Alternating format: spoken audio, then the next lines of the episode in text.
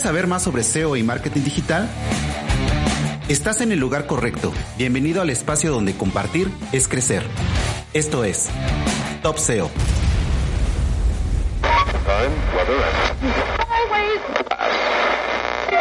Hola, bienvenidos, bienvenidas a esta nueva edición de Top SEO. Hoy tenemos un invitado que es un amigo muy querido, que es Marito Pino. Marito es experto en relaciones públicas y viene a platicarnos precisamente sobre este tema tan interesante y que es muy importante, ¿no? Para cualquier persona que trabajamos en marketing digital. Marito, ¿cómo estás? ¿Qué onda, Rey? ¿Cómo estás? Nada, un gusto. Pues ya hace rato, bueno, la invitación ya lleva mucho tiempo, entonces qué bueno que, que se armó.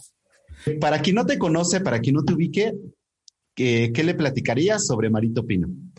Bueno, Marito Pino es un tipo curioso, creativo, que le gusta la parte creativa y le gustan los datos. Entonces, fan de eso, fan de los mezcales y fan de la gente. Y eh, estudié circo, magia, gastronomía, pero terminé metiendo en el marketing porque, porque me gusta la gente y me gusta crear cosas.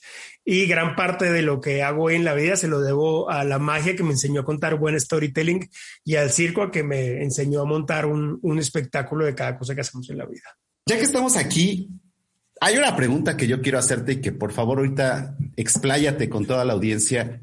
Échale. ¿Qué son las relaciones públicas? Bueno, la- las relaciones públicas son una, una táctica y una estrategia de marketing que lo que te permite es contactar diferentes personas que sean eh, influyentes o que generen un contenido para ti. Entonces, básicamente lo que pueden ser es, no solamente las relaciones públicas son con medios de comunicación, sino también pueden ser con líderes de opinión y también pueden ser con influencers. Digamos que estos son tres marcos en los que pueden relacionar. Y hay otro tipo de relación pública que es la relación ya pública empresarial en la que puedes contactar eh, a alguien. Entonces, básicamente todos tenemos relaciones públicas, lo que pasa es que no tenemos metodologías de relaciones públicas. Entonces, cuando llega una metodología de relaciones públicas, básicamente lo que hago es crear una noticia o crear un tema del que otras personas ajenas a mí hablen de mí. Entonces, eh, lo importante de las relaciones públicas no es solo hablar desde el yo, sino que las personas se empoderen de estas conversaciones y hablen de mí o de mi empresa o de mi producto, sea a través de una nota en un medio de comunicación, sea a través de una entrevista en televisión, sea a través de una opinión en Twitter, sea a través de un post en YouTube o este tipo de cosas. Exactamente. Y aquí mucha gente que se dedica al SEO, que son la mayoría de las personas que nos siguen en este podcast, ya vieron por dónde vamos. Entonces, ¿cómo podemos aplicar relaciones públicas en medios digitales? Que ese es el expertise que, que tú que manejas. tengo. Bueno, una de las cosas que aprendí, pues contigo y con y, y siempre a los que nos gusta el SEO, es que todos hacemos SEO on page, ¿no? Entonces todo, todo nuestro SEO va enfocado en nuestra web y en nuestra marca y demás, pero nadie se preocupa cómo es esa reputación eh, general que hay alrededor de una web, ¿no? Entonces, digamos, si, mi, si buscas mi empresa, eh, digamos, si, si yo busco eh, SEO en México, ¿no? Entonces voy a encontrar la URL de Miguel, que es muy crack en la, en la primera posición. Pero tengo N cantidad de páginas que no puedo llenar yo solo. Entonces tengo que hacer que otros las llenen. Y tengo una N cantidad de noticias, una N cantidad de videos y una N cantidad de entidades alrededor de mi marca que no puedo llenar yo solo. Entonces, en las relaciones públicas también se puede hacer mucho trabajo con SEO para que todas esas entidades y todos esos formatos que hay que llenar de videos, de noticias, de imágenes y demás puedan ser llenados por otras personas. Y esto genera un elemento muy importante que es digamos que el SEO page está muy generado para generar leads. Este SEO que se hace en relaciones públicas está generado para generar validación. Entonces, cuando yo busco una empresa o busco una marca o busco una persona y aparece en Forbes, aparece Entrepreneur o aparece GQ o aparece Vogue, dependiendo del mercado, si yo veo que en esas búsquedas aparece eso, significa que un validador mucho más importante que yo está diciendo que yo soy bueno y eso automáticamente me genera. Entonces, básicamente es como generar eso. Y aparte de esto, pues si me generan un link, pues me ayuda con mi autoridad de dominio. Y aparte de esto, pues generas toda una cantidad de link building alrededor de tu marca muy interesante. algo que es súper importante es que no solo en el SEO significa que va a ser a web, o sea, también lo puedes hacer a YouTube, a video, a Facebook, lo puedes hacer de muchas maneras. Entonces, digamos que nosotros siempre tratamos de hacer una huella digital lo más próspera posible, porque algo que antes no pasaba era que los videos de Facebook se indexaran fácil en YouTube. Ahora se pueden indexar los videos de Facebook en, Google, perdón. Entonces yo lo que puedo hacer es, si hago una muy buena estrategia de SEO generalizada para un posicionamiento de relaciones públicas, puedo hacer que hasta si alguien hace un video cortito en su Facebook y usa esas palabras claves que yo de una manera u otra le estoy generando, puedo generar que todo eso genere una huella digital dentro de una keyword o dentro de N cantidad de keywords que yo quiera. Aquí esto hablas de una huella digital, pero este sí, estoy muy de acuerdo con esto. Y son esas famosas señales que le mandamos al algoritmo eh, de, de, Google en específicamente, y con los validadores que son estas, eh, estas marcas o estas entidades que tienen mayor relevancia, ¿no? Entonces, eh, esta es una manera de, hay gente que dice que es una manera nueva de hacer SEO, más bien es una manera como ha evolucionado el SEO, donde ya no manejamos tanto la keyword tal cual, sino donde tomamos en cuenta, generamos esa entidad y enviamos ese tipo de señales por muchos caminos, por esa huella digital que tú vas dejando, que vas haciendo, y y lógicamente Google va validando, ¿no? Con, con diferentes, si se habla Forbes, si habla GQ, si habla Vox, si habla Entrepreneur, etcétera, de tu marca, de tu producto o tu servicio, aunque muchas veces ese enlace no sea follow, sí te está dejando esa, esa, ese validador de que y, alguien está genera, y, genera, y genera percepción de marca. O sea, no solo te valida, sino genera que tu marca tiene una percepción positiva en, un mercado. Y algo importante que no solamente pasa en Google, cuando tú lo haces de esta manera, digamos que uno de los problemas que, ya se empiezan a tener con toda la parte de, de, por ejemplo, de las cookies, toda la parte de, de toda la parte de generación de tráfico en, a través de Facebook y todas estas cosas de ads, algo que funciona con este tipo de, de SEO y PR, digámoslo así, eh, PR SEO, pongámosle, eh, es que también, por ejemplo, en DuckDuckGo apareces, en Bing apareces, en todos los formatos de cualquier buscador apareces. O sea, incluso eh, ya estamos haciendo pruebas de hacer este tipo de cosas de PR, eh, por ejemplo, con podcast en Spotify o con o algunas herramientas. En TikTok hicimos unas pruebas y funciona. Entonces, eh, lo que pasa es que ya el SEO, como tú dices, no es esta parte de las keywords, sino son estrategias de posicionamiento de keywords, entidades y N cantidad de cosas más a través de muchos elementos técnicos que, que a veces la gente se le olvida que funcionan. Y que a final de cuentas también es una analogía del mundo real, ¿no? O sea, porque muchas veces dirán, bueno, es que esto es como que nuevo. Pues no, pero tú que, que has trabajado mucho en PR, pues es lo que se hacía en el PR tradicional, pero aplicado a medios digitales, ¿no? Tú hace un momento platicabas sobre estas metodologías que se utilizan para hacer una estrategia de, posicionamiento y de relaciones públicas. ¿Qué tipo de metodologías nos puedes compartir? Bueno, una rápida es siempre tener un keyword research muy bueno y muy amplio. Eh, ¿Por qué digo muy amplio? Esto hay aseos que les molesta, pero yo prefiero tener, por ejemplo, en un comunicado de prensa o en una conversación, entrenar a mi cliente a que diga 10 keywords que sean súper específicas y en el que momento en el que las graben o algo, esos vayan a ser los títulos, los H1s que ellos vayan a sacar en su medio de comunicación. Entonces, tener unas keywords organizadas muy amplias es una parte fundamental. Dos, ver, crear esas keywords eh, que yo tengo en mensajes clave. ¿Qué es un mensaje clave? No solamente pensar las keywords como títulos o como un H1, un H2, sino pensarlas como un párrafo clave. ¿Por qué un párrafo clave? ¿Cuál es la diferencia? Es que cuando yo empiezo a entender estos párrafos claves, que es normalmente como hablamos los seres humanos, cuando entrevistan a uno de mis clientes o cuando me entrevistan a mí, yo empiezo a decir cosas importantes. Por ejemplo, nosotros con una agencia en Charla hicimos una calculadora digital de influencers y en todas las entrevistas y en todos los comunicados que, hemos, que estamos haciendo para ir sacando más contenido en medios de comunicación de nuestra agencia, eso, a nosotros no nos gusta lo de eh, Casa de Herreros a donde palo, no, nos gusta la herrería dura. Entonces, algo que yo hago mucho es decirles, eh, nosotros tenemos una calculadora de influencers que permite saber cuánto vale un post de un influencer. Y esta frase se puede tomar de, esto es lo que cobran los influencers por un post. Y es un elemento correlacional que está dentro de mis palabras clave. Entonces, estos mensajes clave son súper importantes. Y después de esos mensajes clave, saber quién los va a decir o cómo los va a decir. Entonces, eh, yo tengo personas que hacen los comunicados de prensa, tengo personas a las que entrevistan o tengo personas que simplemente les digo, quiero que digas esto en televisión o en radio o lo que sea, y ellos me dicen sí o no. Eh, ¿a, qué va esta parte final? Es la relación pública también está en decirle, oye, yo tengo una noticia o yo tengo un mensaje que la gente está buscando en Internet. Entonces, lo más importante es tener las palabras clave y saber los volúmenes. Lo segundo es saber estos mensajes clave cuáles son. Y el tercero, buscar quién debe decir cada uno de estos mensajes. ¿sí? Porque no es lo mismo buscar una nota en GQ o en Forbes que buscarla en, radio, en Radio Fórmula eh, con Paola Rojas, pero si Radio Fórmula lo dice y Paola Rojas lo dice, puede que muchos otros medios lo retomen. Entonces, es ir viendo esta estructura. Y algo que sí o sí hay que hacer dentro de estas estrategias y la metodología, nunca nada puede ser comercial. Eh, el error más grave es meter keywords comerciales dentro de una estrategia de posicionamiento. Eh, claro, entiendo que en el posicionamiento SEO básico, como lo, lo tenemos, es clave y es fundamental. Pero hablando de una huella digital, hablando de entidades hablando de una estrategia de comunicación y posicionamiento general, eh, nos va a rebotar la mayoría de contenido porque la parte comercial de los medios de comunicación, la parte comercial de los influencers, la parte comercial de todos, pues va a querer cobrar porque es algo muy comercial.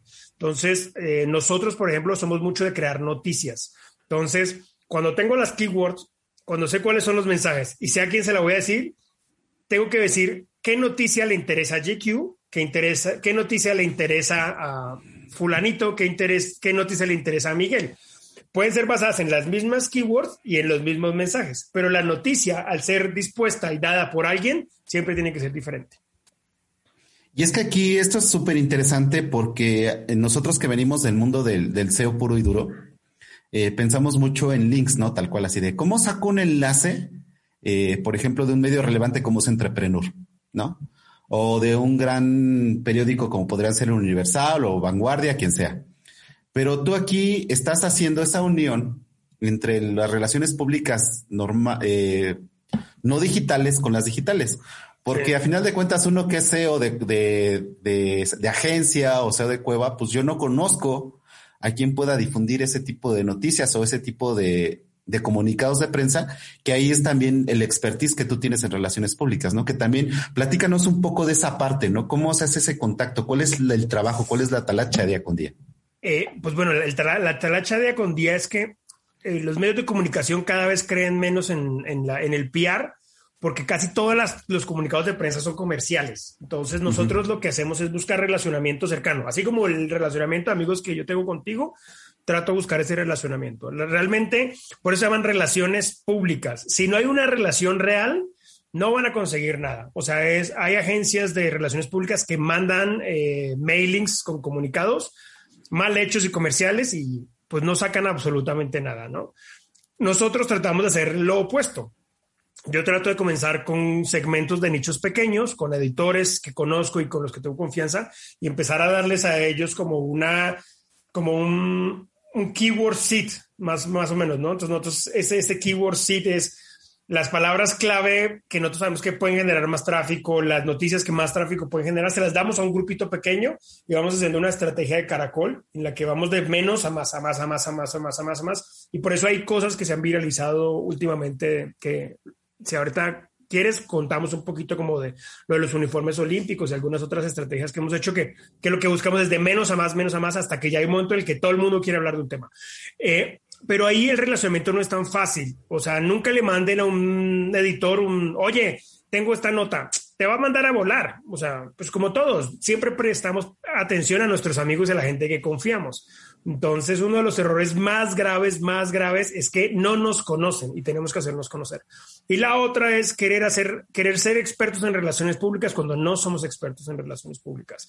Eh, uno, una de las cosas que nosotros hemos notado ahorita, digamos que, digamos que nosotros no somos de las pocas empresas que está haciendo esta mezcla como de, de SEO y PR y, data análisis.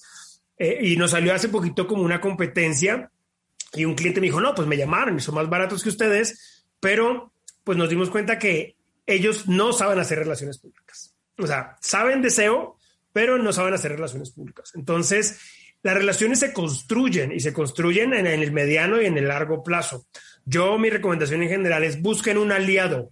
Si ustedes no saben hacer relaciones públicas, busquen un aliado, porque las relaciones públicas se basan en confianza, en conocimiento y en credibilidad.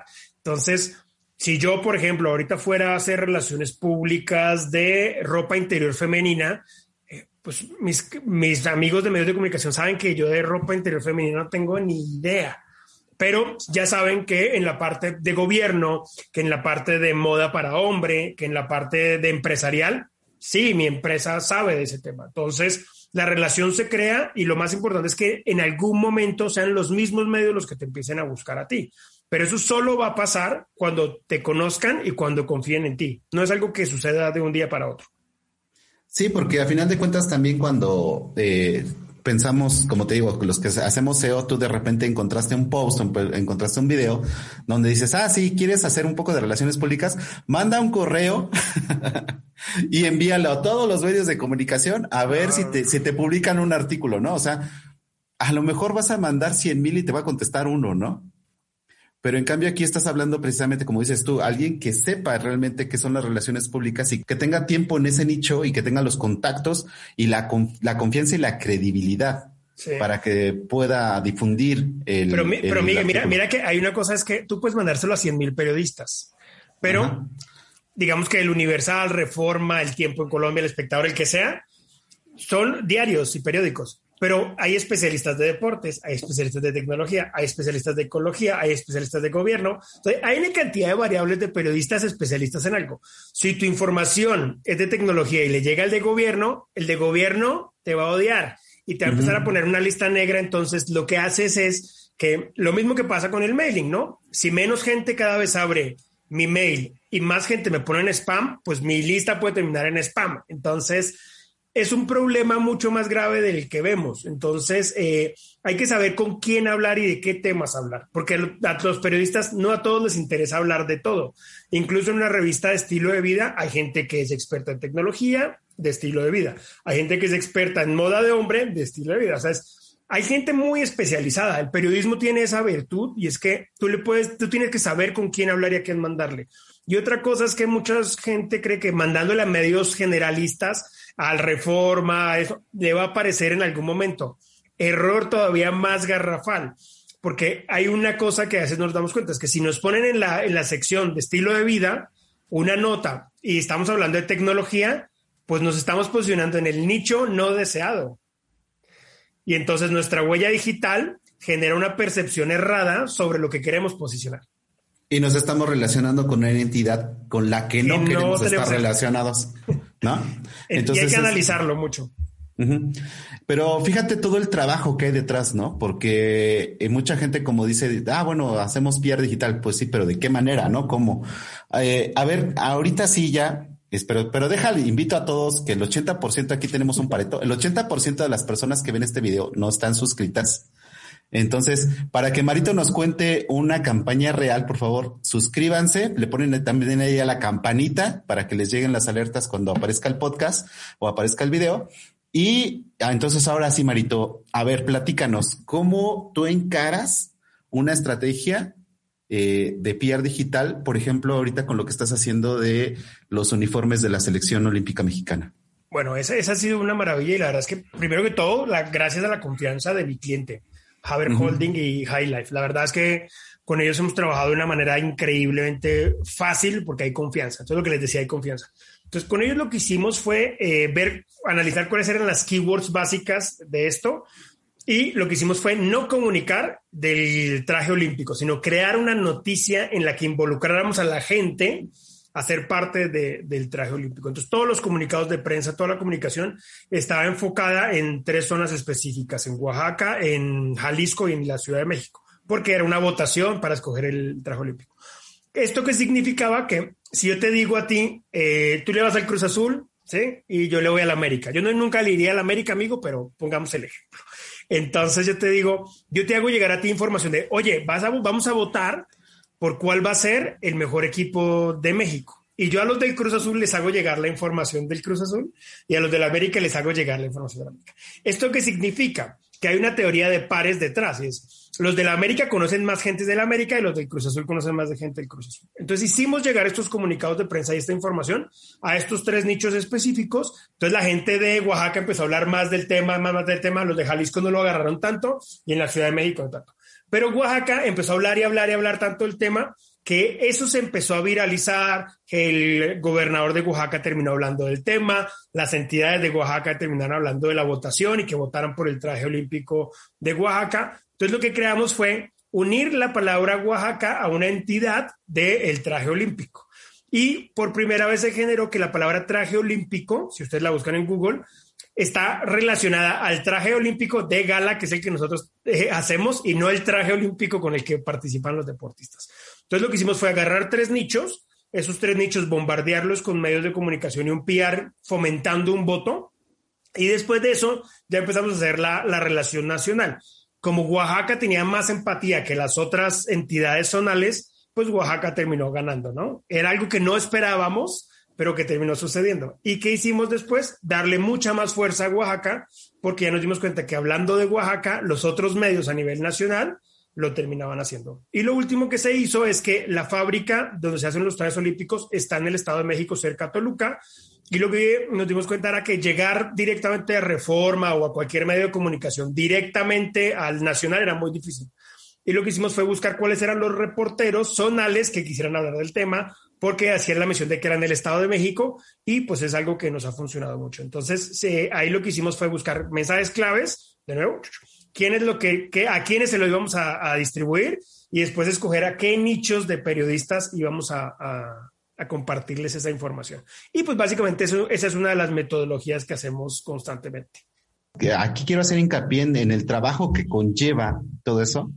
O sea, porque no es el link building que, que vemos normalmente en SEO, que dices, a ver, este, aquí en los comentarios de, del blog dejas tu, tu enlace ya para que te enlace, no, sino a final de cuentas es crear todo esto que va atrás y, qué resultados has obtenido con este tipo de estrategias. A ver, platícanos. Por ejemplo, bueno, uh, ahorita se, se, han obtenido más de mil menciones en medios de comunicación. Eh, el Chicago Tribune, el Sun Daily de, de, San Diego, en Miami salió, salió en Buenos Aires, salió en Cuba, salió en Colombia, eh, literal ha sido como noticia generalizada, eh, AP nos tomó, entonces ha sido algo, ahorita esta semana, ayer salieron 10 notas en televisión y cuando salen notas como estas en televisión de una van a web, entonces Marca, Diario Record, eh, ESPN, Fox, todos han hablado del tema, pero fue, pues nada, ha sido un éxito y yo creo que es de las campañas más exitosas que nosotros tenemos y que aún sigue, o sea, como que dijimos ya, se va a acabar y sigue y sigue y sigue y sigue y sigue dando. Y otra que fue muy buena fue una que hicimos el año pasado para las elecciones de Estados Unidos, es con un mes de antelación, buscamos que entrevistaran a, los profesores de una universidad acá en México en medios internacionales hablando sobre la relación de México-Estados Unidos en, en las votaciones en Estados Unidos. Si se acuerdan, ese era uno de los temas trascendentales políticamente para Estados Unidos en las votaciones, ¿no? Del muro y todo este tipo de cosas. Y conseguimos casi dos millones de dólares en Free Press durante seis días. Entonces, eh, no todas las estrategias pueden ser iguales y creo que, creo que eso es lo que tú dices. Hay un trabajo detrás. O sea, el día que nosotros lanzamos un comunicado de prensa o el día que empezamos a buscar entrevistas, eso es la cabecita del iceberg. Antes hay un, todo un trabajo de analizar a quiénes, cómo, cuándo, dónde lo vamos a hacer. Y también incluso analizamos dentro de Google Trends y dentro de otras plataformas que usamos horas y fechas de lanzamiento de las campañas. Yo siempre estoy mirando, si es el Día del Padre, pues no. Eh, por ejemplo, nos ha tocado, íbamos a lanzar una campaña y era la final del Cruz Azul. Entonces dijimos, pues no, no, puede, no podemos porque los que les gusta el Cruz Azul van a estar ahí y a los que quieren ver perder al Cruz Azul también van, a estar ahí. Entonces es también analizar cuándo y dónde la gente puede o no leer nuestra información y que eso lo, lo experimente y ahí es donde nos damos cuenta que las redes sociales no son las únicas que viralizan. Google, DuckDuckGo, Yahoo, todo se puede viralizar si tenemos claro cómo alguien puede replicar un elemento de esto. Y ahí es donde los medios de comunicación empiezan a ver que si yo genero algo que es noticia y empieza a ser tendencia, más gente lo va a tomar exactamente. Pero aquí tocaste un, una palabra que también es importante la gente que, que como yo sea lego en, en, relaciones públicas, que es el, free press. ¿Qué es el free press? Bueno, es la prensa gratis que consigues, ¿no? O sea, es cómo consigo una mención en medios de comunicación de manera gratuita. Como les decía, ah, digamos que tú puedes hacer relaciones públicas, lo que les digo, empresarialmente, presentar empresarios, puedes hacerlo con influencers, puedes hacerlo con líderes de opinión o puedes hacerlo con medios de comunicación. Digamos que en la parte de medios de comunicación es donde hay un free press, o sea, es prensa gratuita, gente, prensa, medios de comunicación hablando gratuitamente de ti. Entonces, e, eso, es, eso es básicamente el free press. Ok, y también aquí con toda la, la, analítica que nos estás eh, platicando, también debes de tener un trabajo muy puntual, ¿no? En, todo este seguimiento, que, en dónde impactó, quién, quién replicó ese comunicado, esa noticia. Eh, ¿Eso cómo lo manejan ustedes? Pues como tenemos tan claras las keywords, ¿sí? Eh, y las fechas, pues es muy fácil buscarlas. Entonces, básicamente es como tenemos tan claro es eh, si lo que digo, busquen traje olímpico, busquen traje olímpico mexicano, busquen traje olímpico Tokio 2021, eh, traje oaxaqueño, traje Oaxaca 2021, traje Oaxaca Tokio, o sea, entonces, todas esas entidades ya las tenemos. Entonces, lo que único que nosotros vamos haciendo es sacando de, de Google toda esta información. Y pues también hay, tenemos una herramienta propia de monitoreo donde nosotros ponemos la keyword y nosotros tenemos un crawler que va y saca las, la, información de, los medios de comunicación de la que queremos. Pero hay herramientas de monitoreo de medios digitales que se pueden pagar. Son costosas. Eh, valen la pena si uno tiene una campaña muy grande, eh, pero si, si, uno, si uno una estrategia muy buena de keywords, no debería de haber problema. Sí, porque no tienes que basarte en estas herramientas que son carísimas, ¿no? Porque sí conozco algunas herramientas de monitoreo de medios y cuando ves los costos dices, ay, Dios mío. Sí. No, incluso con la, con la nuestra, nos pasó con un cliente el año pasado que pagaron una herramienta de monitoreo carísima y a veces nosotros encontrábamos más menciones que la, plataforma de monitoreo.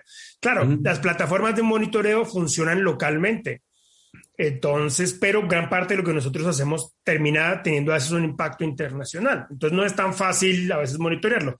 Pero como yo ya sé que yo conseguí una nota en Qatar y otra conseguí en Al Jazeera, en Doha, entonces, pues lo que hago es cambio con la VPN para buscar en Google en Doha y en Doha pongo las keywords y, las descargo. Entonces, por eso es importante tener claro qué mensajes quiero dar y a quiénes se los quiero dar y de ahí ir viendo como cuál es el árbol relacional del tráfico también. Y ahí uno puede mirar dentro del tráfico de su sitio web o el tráfico de lo que hace, porque siempre terminas derivando tráfico a algún lado, viendo cuáles son los esquemas de, puntuación y hacia dónde se va apuntando. si yo veo que está aumentando eh, mi cantidad de tráfico de Colombia, es porque hay algo en Colombia que me está mandando el tráfico, porque no soy yo solo. ¿sí? Si yo veo que es en Estados Unidos es porque no soy yo solo. ¿sí? Entonces, por ejemplo, yo me di cuenta de lo de Chicago Tribune, que es además la que más se ha posicionado en Google del traje olímpico, porque empezaron a llegar, llegó, empecé, empecé, a ver que había tráfico y búsquedas de las tendencias de Google, miren, ni siquiera de la web. En las tendencias de Google había gente en Chicago buscando la tendencia del traje olímpico. Entonces yo dije, pero ¿por qué en Chicago? ¿Sí? Entonces yo dije, no, de pronto salimos en Telemundo o algo, ¿no? Y entonces yo me puse a buscar traje olímpico mexicano, ¿sí? Site, dos puntos, Chicago, y ahí me apareció Chicago Tribune. Entonces, todos estos esquemas de búsquedas que tenemos técnicamente nos pueden ayudar. Claro, es una joda, es mucho trabajo, pero eh, pues a mí me gusta hacer ese, ese trabajo extra eh, que no se ve en el iceberg, pero que pues realmente pues nos encanta, ¿no? Y que genera un posicionamiento muy bonito y pues muy orgánico con, con los clientes. Sí, porque al final de cuentas eso es lo que buscamos todos, ¿no? Eh, hablamos de, de, esa visibilidad que queremos darle a, una, a un producto, a una empresa, a una marca, ¿no?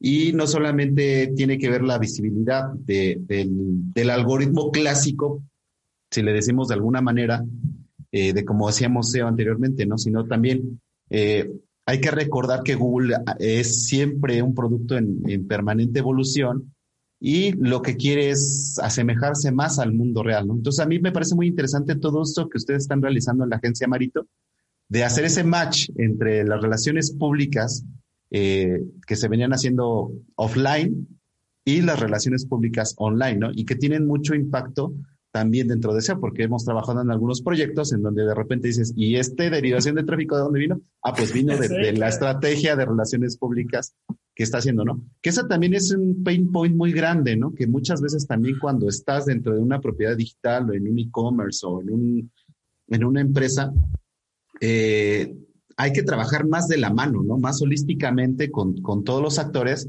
porque ya ves que de repente, ah, sí, mira, aquí tengo mi social media manager, aquí tengo mi SEO manager y aquí tengo mis relaciones públicas y cada quien hacen cosas diferentes y de repente ya no tenemos esa, eh, esa atribución de tráfico e inclusive hasta de conversiones y cómo medirla, que también ese es todo un show, ¿no? No, pero, pero buscar alianzas, mira, por ejemplo, nosotros le decimos a la gente es, eh, bueno, pues contigo lo hacemos, pero siempre le decimos a la gente es, nosotros somos buenos en esto. Y, y puede que nosotros pudiéramos hacer el SEO de un e-commerce, pero tampoco es ni nuestro interés como empresa. Entonces es, es mejor juntar dos fuerzas muy poderosas que tratar ser una mediana o mediocre.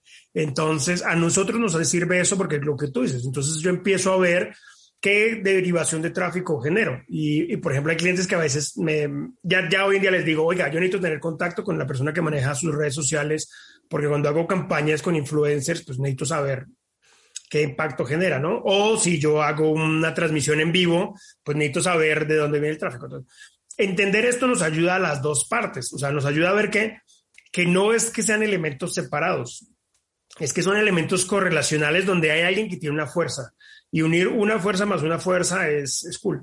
Y esta es una teoría que yo tengo que se llama la teoría de las velitas. Y creo que en relaciones públicas y en marketing funciona igual.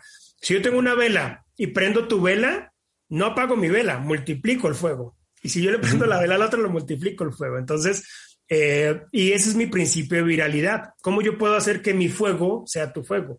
¿Cómo yo puedo hacer que lo que yo creo sea muy bueno para mi cliente, también sea muy bueno para el medio de comunicación, también sea muy bueno para el influencer, para que sea muy bueno para todos. Y no esta idea eh, arrogante de que me hagan un, un enlace de follow y, y ya. Porque el siguiente editor lo va a quitar. Y ahí sí es un problema. O sea, perder ese enlace sí es un problema perder este tipo de cosas sí es un problema. Y no nos damos cuenta que es mejor prender la lucecita para que a todos nos funcione. Entonces, nosotros también les decimos mucho a mis clientes, compartan las notas de los medios. Si un youtuber hizo un video, compártanlo. Y hay gente que me dice, ay, no, pero ¿por qué? Yo le digo, pues porque están viendo más tu marca, porque ese video de YouTube también tiene un enlace a tu web. Y entonces Miguel va a ver que va ir más tráfico orgánico y se va a poner más feliz. Y pues tenemos es que ser más abundantes en esta parte y darnos cuenta que todos podemos ser grandes de una maquinaria. Tenemos que ser una maquinaria en la que cada pieza es diferente. Somos una, un, básicamente como un rompecabezas, ¿no? Tú y yo compartimos cosas que nos gustan del SEO, pero tú haces cosas que yo ni idea y yo hago cosas de PR y eso que tú ni idea. Pero si las conectamos, pues es, es una pieza muy fundamental. Entonces yo creo que sí en esta parte de tanto de las relaciones públicas con el SEO, busquen un muy buen aliado, pero en serio busquen un muy buen aliado, porque no aprender SEO no se aprende en un día y aprender relaciones públicas no se aprende en un día. Entonces, sumen, siempre sumen a lo mejor que puedan. Y a final de cuentas, ya cuando platicas, como nosotros lo hemos hecho en varias ocasiones, eh, te das cuenta de que tenemos objetivos muy en común. O sea, que, que, que estamos enfilados hacia lo mismo, hacia buscar esa, esa relevancia, esa visibilidad y entonces es donde, donde empiezan a, aparecer este tipo de ideas que, con las que se han trabajado, ¿no? ¿Hacia dónde consideras que van las relaciones públicas en este momento? Pues mira, yo, yo creo que van hacia un, hacia el mejor punto de la historia, como negocio eh, y hacia la necesidad más grande como elemento humano. Eh, yo un poco veo que la parte de los influencers está cayendo mucho por credibilidad pero eh, no hay momento más importante de tener buenos validadores hoy en día que un medio de comunicación. O sea, la credibilidad de los medios de comunicación está creciendo cada vez más, el tráfico de los medios de comunicación está creciendo cada vez más. Entonces yo creo que las relaciones públicas hoy en día son parte fundamental de lo que se puede hacer, porque es que eh, ya tú no apareces en tele y ya. Hoy en día, si, si apareces en tele, apareces en la web de la tele, te retoma otro portal, usan tu video en YouTube, te sacan en Twitter y te sacaron en Facebook. Entonces, pues te, te generan una huella digital impresionante. Entonces, yo creo que van hacia un momento en el que hay que entender que las relaciones públicas ya tienen que dejar de ser unidireccionales, como fue mucho tiempo de yo mando un mail, sino que tienen que ser bidireccionales. Y es que yo también, ¿qué le puedo aportar a los medios de comunicación? ¿Qué le puedo aportar yo a los influencers? ¿Qué le puedo aportar? Y quitarnos esta idea de que solamente nos mencionen a nosotros y que somos muy chingones porque nos mencionaron. Si no damos noticias de valor, si no damos estrategias de comunicación de valor, no va a funcionarnos. Pero es el momento en el que más tenemos que aprender a relacionarnos más allá de la digitalización. O sea, es, eh, estamos en un mundo en el que después de una pandemia en la que estamos ahorita todavía inmersos, la gente se ha alejado mucho, eh, hay mucha gente que está sola y generar una buena relación con alguien es ahorita el momento fundamental de lo que puede llegar a ser el éxito de nuestras vidas y el éxito de nuestros negocios en estrategias de comunicación. No hay nada más poderoso que el voz a voz. Yo todos los días trabajando lo compruebo y creo que es el mejor momento de empezar a relacionarnos fuera de lo virtual con gente real que puede contar nuestra historia de una manera muy honesta. Tienes también toda la razón del mundo, porque sí, muchas personas, yo en algún momento también he caído en eso, o sea, somos tan digitales que ya no nos preocupamos por las relaciones personales, ¿no? Entonces dices, bueno, sí, ya veo a Marito y platicamos, ¿no? Te mando un mensaje de WhatsApp, pero también hay que recuperar, bueno, cuando se pueda, este, juntarnos a comer, a, una, a tomarnos una cerveza, etcétera, etcétera. Y, y, estar siempre en contacto, ¿no? Algo que me gusta mucho, por ejemplo, de ti es que de repente, eh, aunque no nos hemos visto ahorita a lo largo de la pandemia, siempre hemos estado en contacto, pero siempre tienes ese, ese feeling decir, oye, ¿cómo estás? Oye, fíjate, hay esto, hay aquello, ¿no? Entonces, ese tipo de cosas son las que no hay que perder. ¿no? Es, que, es que yo creo que se nos olvida que, que lo digital se construye en lo análogo y que las relaciones públicas son parte fundamental de todos los negocios. La empresa que diga que no necesita relaciones públicas, no, no le creo. O sea, es, a mí un amigo me decía, no, Tesla que va a necesitar Elon Musk. yo le digo, ese cabrón solo hace relaciones públicas, o sea, el tipo solo hace noticias, o sea, el tipo es un genio para hacer noticias, ¿no? Tú ves Jack Ma ahorita solo hace noticias con todo lo que estamos haciendo en China. Las noticias son lo que mueve nuestra realidad, pero esas noticias se fundamentan en la parte análoga de nuestras vidas. y eso es algo que se nos olvida. Si nosotros no generamos experiencias análogas de cariño, de empatía, pues no, no van a pasar de ahí y no trasciendes a la virtualidad. Nosotros por eso ahorita eh, con lo del uniforme olímpico y con muchas cosas, estamos tratando de que la gente vaya a ver cómo se hacen los uniformes olímpicos. O sea, que la gente vea que realmente cada uno es único y tejido por una, una, una persona en Oaxaca. Y, y ese elemento del tacto, del aroma, de la realidad, enamora y enamora mucho más. Entonces, yo creo que parte fundamental de las relaciones públicas y de todo lo digital es volver a darnos cuenta que lo análogo es la parte fundamental de lo que hacemos digitalmente. Yo conozco gente que hace contenido digital todos los días, pero no tiene amigos y está sola en su vida y vive deprimida. Y en Internet es inmensamente feliz. Yo soy inmensamente despeinado y todo, pero como tú dices, sí trato de estar hoy en día cada vez más pendiente de mis amigos, de la gente que quiero, porque a la larga esta, esta, esta conversación se da por unos mezcales, una buena conversación y una relación que hicimos tú. Entonces ahí es donde uno se da cuenta que las relaciones públicas sí funcionan. Sí, exactamente. Y, también aquí la invitación que siempre hacemos en el podcast, ¿no? O sea, salgan de la cueva, eh, platiquen con otros especialistas, porque realmente puede, puede ser esta retroalimentación, ¿no? Eh, yo estoy rememorando precisamente el día que nos conocimos, que nos, que, que nos tomamos los mezcalitos, en ese momento yo no tenía idea de cómo podría ayudar una estrategia de relaciones públicas a una, a una estrategia de posicionamiento. Pero ahora cada vez que lo, cuando lo empezamos a trabajar, cuando lo empezamos a planear, pues ves el impacto y dices, es que aquí hay un montón de posibilidades. Entonces, esa, ese networking real, ¿no? Con, con otras áreas es fundamental para que también nosotros crezcamos cada uno en, en nuestra área de expertise. Sí, es que, es que mira, yo creo que no hay nada más poderoso que el contacto humano y creo que, y creo que por eso me gustan las relaciones públicas más que el SEO, que el marketing, que muchas cosas, porque aquí, aquí el contacto vale la pena y, y aquí el contacto incómodo vale la pena. Aquí debatir con un cliente y decirle, no digas eso. O sea, yo hay clientes a los que tengo que decir, nunca digas eso en medios de comunicación. y, y ver su cara de molestar y incomodidad y después ver que que cuando lo entiende y cuando se escucha en medios y cuando empieza a ver cómo se replica esto en noticias y ve todo este mensaje positivo, me dice, oye Marito, gracias, increíble. Ese es el momento humano que paga la vida para mí, ¿no? Y yo creo que nos falta, y, y a mí la pandemia me ha enseñado esto, es necesitamos generar más espacios de relacionarnos con otros. Y un medio de comunicación y nadie nos va a prestar atención si no tenemos un relacionamiento previo. Y es como a cualquiera de nosotros, o sea, a nadie le gusta que le manden un mail vendiéndole algo que no pidió que le vendieran. A los medios de comunicación también les molesta y les caga que les manden un mail mal hecho, un comunicado de prensa con un enlace así gigante en la mitad de la nota, que como, ¿por qué te voy a publicar algo a más comercial? Entonces, eh, hay que entender que primero hay que relacionarnos y entender qué es lo que buscan las personas. si la gente busca que le ayudemos, si la gente busca que leemos una noticia, si la gente busca eh, personajes importantes para entrevistar, lo que sea, ¿no? O sea, hay que empezar a entender eso y a los medios, a los amigos, a los empresarios y todo, darles lo que necesitan y lo que están buscando y no lo que yo quiero darles, porque el error más grande es siempre desde, trabajamos desde el ego, el yo quiero darles esto, no, démosle a la gente lo que busca. Pues a mí algo que me gusta mucho del SEO es que tú ves y te dice cuánta gente lo está buscando. Eso es lo que ellos quieren. porque yo voy a decirles, no, yo no quiero que busquen eso, yo quiero que busquen otra cosa? Y los mismos medios de comunicación y todo pasa eso. Si la gente quiere hablar de algo, démosle a la gente la oportunidad de hablar de lo que quiere y que sea feliz con lo que quiere y con lo que busca. Exactamente.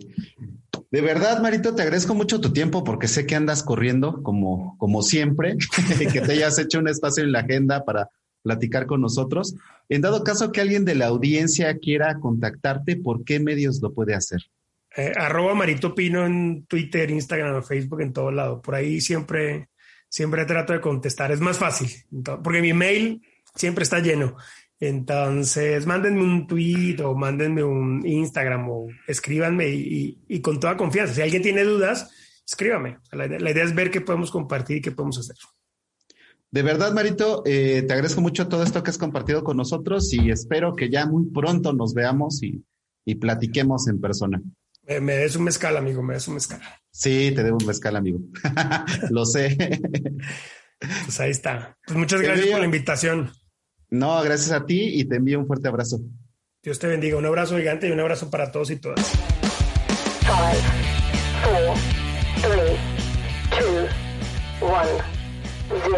Gracias por llegar hasta aquí. Esperamos seguir contando con tu presencia en nuestro siguiente episodio. Si te gustó este podcast, recomiéndanos, suscríbete y comparte. Esto fue Top SEO. Suspect is armed and dangerous. I repeat, the suspect is armed and dangerous.